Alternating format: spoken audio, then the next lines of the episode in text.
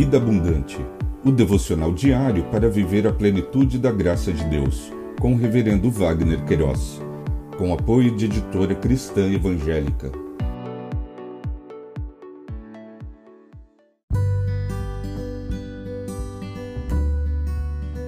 Olá! É um privilégio compartilhar a palavra de Deus. O nosso tema hoje é a oração do cristão não semelhante ao modelo pagão. Em Mateus capítulo 6, versos 7 e 8, lemos: E orando, não usem vãs repetições como os gentios, porque eles pensam que por muito falar serão ouvidos. Não sejam, portanto, como eles, porque o Pai de vocês sabe o que vocês precisam antes mesmo de lhe pedirem. Modelo e pagão Conforme o dicionário online de português disse-o, modelo, algo ou alguém que pode servir de norma ou regra comportamental. Pagão, que não segue nem acredita em preceitos e dogmas religiosos considerados verdadeiros, como o batismo.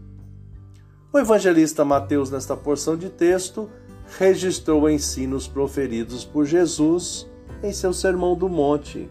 Em questão, falou sobre a oração do cristão não semelhante ao modelo pagão.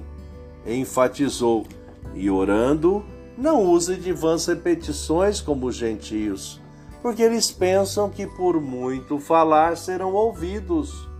Não sejam, portanto, como eles, porque o Pai de vocês sabe o que vocês precisam, antes mesmo de lhe pedirem sobre o modo padrão de orar dos pagãos, Stott comentou sobre o que Jesus estava condenando nesse texto. Disse: ele está condenando a verbosidade, especialmente daqueles que falam sem pensar. Isto quer dizer, não amontoe em palavras vazias, ainda se expressou muito falar isto é, uma torrente mecânica de palavras sem significado. Finalizou, falando como Deus reage quanto à oração. Disse: Ele não é ignorante para que precisemos informá-lo, nem hesitante para que precisemos persuadi-lo. Ele é o nosso Pai, um Pai que ama os seus filhos e conhece todas as suas necessidades. Pensamento para o dia. Obrigado, Jesus, porque somos os teus filhos e sabe todas as nossas necessidades. Deus te abençoe.